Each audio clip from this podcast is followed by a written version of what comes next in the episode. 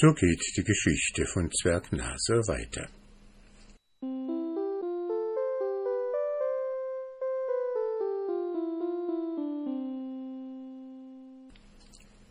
Es war ihm ganz ängstlich zumute, als er auf den Markt kam.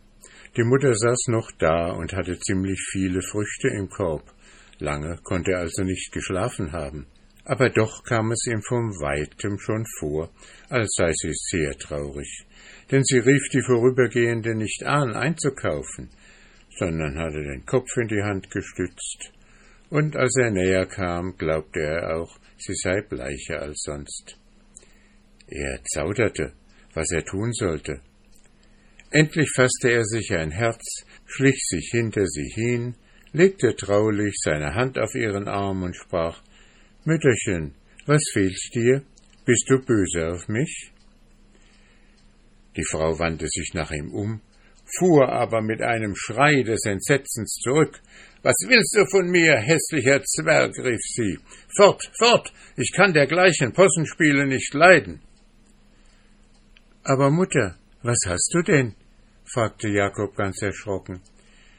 Dir ist gewiss nicht wohl. Warum willst du denn deinen Sohn von dir jagen? Ich habe dir schon gesagt, geh deines Weges, entgegnete Frau Hanne zürnend. Bei mir verdienst du kein Geld durch deine Gaukeleien, hässliche Missgeburt.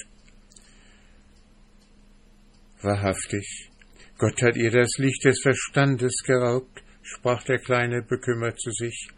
Was fange ich nur an, um sie nach Hause zu bringen? Lieb Mütterchen, so sei doch nur vernünftig, sieh mich doch nur recht an, ich bin doch dein Sohn, dein Jakob. Nein, jetzt wird mir der Spaß zu unverschämt, rief Hanne ihrer Nachbarin zu. Seht nur den hässlichen Zwerg da. Da steht er und vertreibt mir gewiss alle Käufer, und mit meinem Unglück wagt er zu spotten. Spricht zu mir, ich bin ja dein Sohn, dein Jakob, dieser Unverschämte. Da erhoben sich die Nachbarinnen und fingen an zu schimpfen, so arg sie konnten.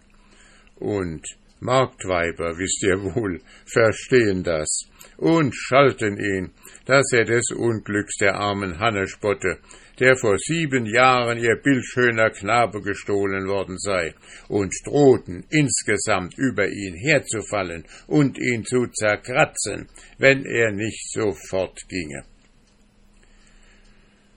Der arme Jakob wusste nicht, was er von allem denken sollte. War er doch, wie er glaubte, heute früh wie gewöhnlich mit der Mutter auf den Markt gegangen, hatte ihr die Früchte aufstellen helfen, war nachher mit dem alten Weib in ihr Haus gekommen, hatte ein Süppchen verzehrt, ein kleines Schläfchen gemacht und war jetzt wieder da. Und doch sprachen die Mutter und die Nachbarinnen von sieben Jahren, und sie nannten ihn einen garstigen Zwerg. Was war denn nun mit ihm vorgegangen? Als er sah, dass die Mutter gar nichts mehr von ihm hören wollte, traten ihm die Tränen in die Augen, und er ging trauernd die Straße hinab nach der Bude, wo sein Vater den Tag über Schuhe flickte. Ich will doch sehen, dachte er bei sich, ob er mich auch nicht kennen will. Unter die Türe will ich stellen und mit ihm sprechen. Als er an der Bude des Schusters angekommen war, stellte er sich unter die Türe und schaute hinein. Der Meister war so emsig mit seiner Arbeit beschäftigt, dass er ihn gar nicht sah. Als er aber zufällig einen Blick nach der Türe warf, ließ er Schuhe, Draht und Pfriem auf die Erde fallen und rief mit Entsetzen Um Gottes willen, was ist denn das? Was ist das? Guten Abend, Meister, sprach der Kleine, indem er vollends in den Laden trat. Wie geht es euch? Schlecht, schlecht, kleiner Herr, antwortete der Vater zu Jakobs großer Verwunderung, denn er schien ihn auch nicht zu kennen. Das Geschäft will mir nicht von der Hand, bin so allein und werde jetzt alt. Doch ist mir ein Geselle zu teuer. Aber habt ihr denn kein Söhnlein, das euch nach und nach an die Hand gehen könnte bei der Arbeit? forschte der Kleine weiter. Ich hatte einen, er hieß Jakob und müsste jetzt ein schlanker, gewandter Bursche von zwanzig Jahren sein, der mir tüchtig unter die Arme greifen könnte. Ja, das müsste ein Leben sein. Schon als er zwölf Jahre alt war, zeigte er sich so anstellig und geschickt und verstand schon manches vom Handwerk, und hübsch und angenehm war er auch. Der hätte mir eine Kundschaft hergelockt, dass ich bald nicht mehr geflickt, sondern nichts als Neues geliefert hätte. Aber so geht's in der Welt. Wo ist denn euer Sohn? Fragte Jakob mit zitternder Stimme seinen Vater. Das weiß Gott, antwortete der. Vor sieben Jahren, ja, so lange ist's jetzt her, wurde er uns vom Markte weggestohlen. Vor sieben Jahren? rief Jakob mit Entsetzen. Ja, kleiner Herr, vor sieben Jahren. Ich weiß noch wie heute, wie mein Weib nach Hause kam, heulend und schreiend. Das Kind sei den ganzen Tag nicht zurückgekommen. Sie habe überall geforscht und gesucht und es nicht gefunden. Ich habe immer gedacht und gesagt, dass es so kommen würde. Der Jakob war ein schönes Kind, das muss man sagen. Da war meine Frau stolz auf ihn und sah es gerne, wenn ihn die Leute lobten und schickte ihn oft mit Gemüse und dergleichen in vornehme Häuser. Das war schon recht. Er wurde allemal reichlich beschenkt. Aber, sagte ich, gib acht, die Stadt ist groß, viele schlechte Leute wohnen da, gib mir auf den Jakob acht. Und so war's, wie ich sagte. Kommt einmal ein altes, hässliches Weib auf den Markt, feilscht um Früchte und Gemüse, und kauft am Ende so viel, dass sie es nicht selbst tragen kann. Mein Weib, die mitleidige Seele, gibt ihr den Jungen mit und hat ihn zur Stunde nicht mehr gesehen. Und das ist jetzt sieben Jahre her, sagt ihr? Sieben Jahre wird es im Frühling. Wir ließen ihn ausrufen, wir gingen von Haus zu Haus und fragten, Manche hatten den hübschen Jungen gekannt und liebgewonnen und suchten jetzt auch mit uns. Alles vergeblich. Auch die Frau, welche das Gemüse gekauft hatte, wollte niemand kennen. Aber ein steinaltes Weib, das schon neunzig Jahre gelebt hatte, sagte, es könnte wohl die böse Fee Kräuterweiß gewesen sein, die alle fünfzig Jahre einmal in die Stadt komme, um sich allerlei anzukaufen. So sprach Jakobs Vater und klopfte dabei seine Schuhe weitlich und zog den Draht mit beiden Fäusten weiter hinaus. Dem Kleinen aber wurde nach und nach klar, was mit ihm vorgegangen war, dass er nämlich nicht geträumt, sondern dass er sieben Jahre bei der bösen Fee als Eichhörnchen gedient hatte. Gram und Zorn erfüllten sein Herz so sehr, dass es beinahe zerspringen wollte. Sieben Jahre seiner Jugend hatte ihm die Alte gestohlen, und was hatte er als Ersatz dafür? Dass er Pantoffeln von Kokosnüssen blank putzen, dass er ein Zimmer mit gläsernem Fußboden reinmachen konnte, dass er von den Meerschweinchen alle Geheimnisse der Küche gelernt hatte, er stand eine gute Weile so da und dachte über sein Schicksal nach. Da fragte ihn endlich sein Vater Ist euch vielleicht etwas von meiner Arbeit gefällig, junger Herr? Etwa ein paar neue Pantoffeln oder, setzte er lächelnd hinzu, vielleicht ein Futteral für eure Nase? Was wollt ihr nur mit meiner Nase? fragte Jakob. Warum sollte ich denn ein Futteral dazu brauchen? Nun, entgegnete der Schuster, jeder nach seinem Geschmack. Aber das muss ich euch sagen, hätte ich diese schreckliche Nase, ein Futteral ließ ich mir darüber machen von rosenfarbigem Glanzleder. Schaut, da habe ich ein schönes Stückchen zur Hand. Freilich würde man eine Elle wenigstens dazu brauchen. Aber wie gut wärt ihr verwahrt, kleiner Herr. So, weiß ich gewiss, stoßt ihr euch an jedem Türpfosten, an jedem Wagen, den ihr ausweichen wollt. Der Kleine stand stumm vor Schrecken. Er betastete seine Nase. Sie war dick und wohl zwei Hände lang. So also hatte die Alte auch seine Gestalt verwandelt. Darum erkannte ihn also die Mutter nicht. Darum schalt man ihn einen hässlichen Zwerg. Meister, sprach er halb weinend zu dem Schuster, habt ihr keinen Spiegel bei der Hand, worin ich mich beschauen könnte? Junge, erwiderte der Vater mit Ernst, ihr habt nicht gerade eine Gestalt empfangen, die euch eitel machen könnte, und ihr habt nicht Ursache, alle Stunden in den Spiegel zu gucken, gewöhnt es euch ab, es ist besonders bei euch eine lächerliche Gewohnheit. Ach, so lasst mich doch in den Spiegel schauen, rief der Kleine. Gewiss, es ist nicht aus Eitelkeit. Oh, lass mich in Ruhe, ich hab keinen im Vermögen.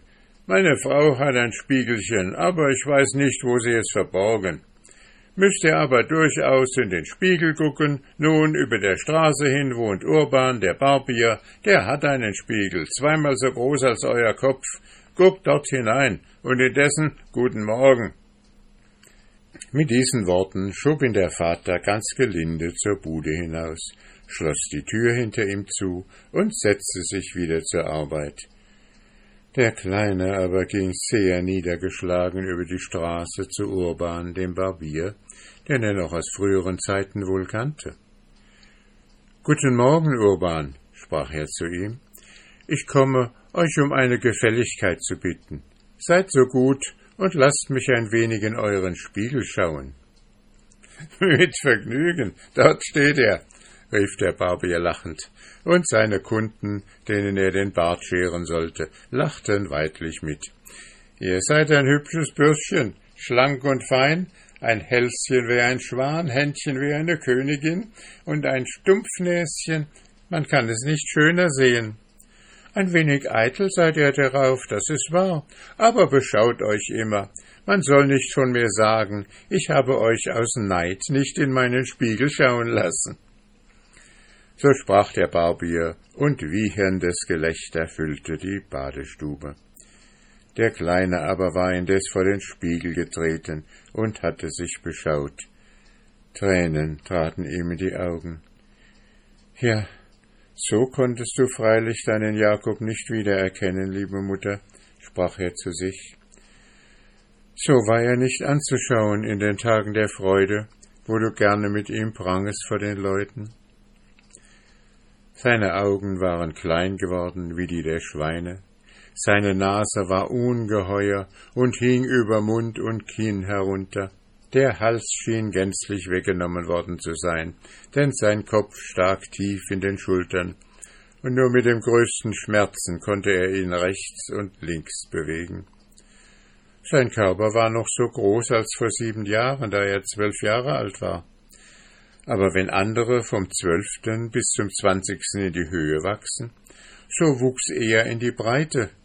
Der Rücken und die Brust waren weit ausgebogen und waren anzusehen wie ein kleiner, aber sehr dicker gefällter Sack. Dieser dicke Oberleib saß auf kleinen, schwachen Beinchen, die dieser Last nicht gewachsen schienen. Aber umso größer waren die Arme, die ihm am Leib herabhingen, Sie hatten die Größe wie die eines wohlgewachsenen Mannes.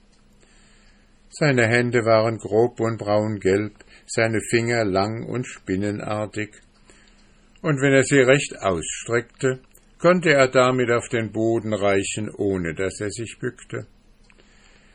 So sah er aus, der kleine Jakob, zum missgestalteten Zwerg war er geworden. Jetzt gedachte er auch jenes Morgens, an welchem das alte Weib an die Körbe seiner Mutter getreten war. Alles, was er damals an ihr getadelt hatte, die lange Nase, die hässlichen Finger, alles hatte sie ihm angetan, und nur den langen, zitternden Hals hatte sie gänzlich weggelassen. Na, habt ihr euch jetzt genug beschaut, mein Prinz? fragte der Barbier, indem er zu ihm trat und ihn lachend betrachtete. Wahrlich, wenn man sich dergleichen träumen lassen wollte, So komisch könnte es einem im Traume nicht vorkommen. Doch ich will euch einen Vorschlag machen, kleiner Mann. Mein Barbierzimmer ist zwar sehr besucht, aber doch seit neuerer Zeit nicht so, wie ich es wünsche. Das kommt daher, weil mein Nachbar, der Barbier Schaum, irgendwo einen Riesen gefunden hat, der ihm die Kunden ins Haus lockt. Nun, ein Riese zu werden, ist gerade keine Kunst, aber so ein Männchen wie ihr, ja, das ist schon ein ander Ding. Tretet bei mir in Dienste, kleiner Mann. Ihr sollt Wohnung, Essen, Trinken, Kleider, alles sollt ihr haben. Dafür stellt ihr euch morgens unter meine Türe und ladet die Leute ein, hereinzukommen. Ihr schlagt den Seifenschaum, reicht den Kunden das Handtuch und seid versichert, wir stehen uns beide gut dabei. Ich bekomme mehr Kunden als jener mit dem Riesen, und jeder gibt euch gerne noch ein kleines Trinkgeld. Der Kleine war in seinem Innern empört über den Vorschlag, als Lockvogel für einen Barbier zu dienen. Aber musste er sich diesen Schimpf nicht geduldig gefallen lassen? Er sagte dem Barbier daher ganz ruhig, dass er nicht Zeit habe zu dergleichen Diensten, und er ging weiter. Hatte das böse alte Weib seine Gestalt unterdrückt, so hatte sie doch seinem Geist nichts anhaben können, das fühlte er wohl. Denn er dachte und fühlte nicht mehr, wie er vor sieben Jahren getan, nein, er glaubte in diesem Zeitraum weiser, verständiger geworden zu sein. Er trauerte nicht um seine verlorene Schönheit, nicht über diese hässliche Gestalt, sondern nur darüber, dass er wie ein Hund von der Türe seines Vaters gejagt werde.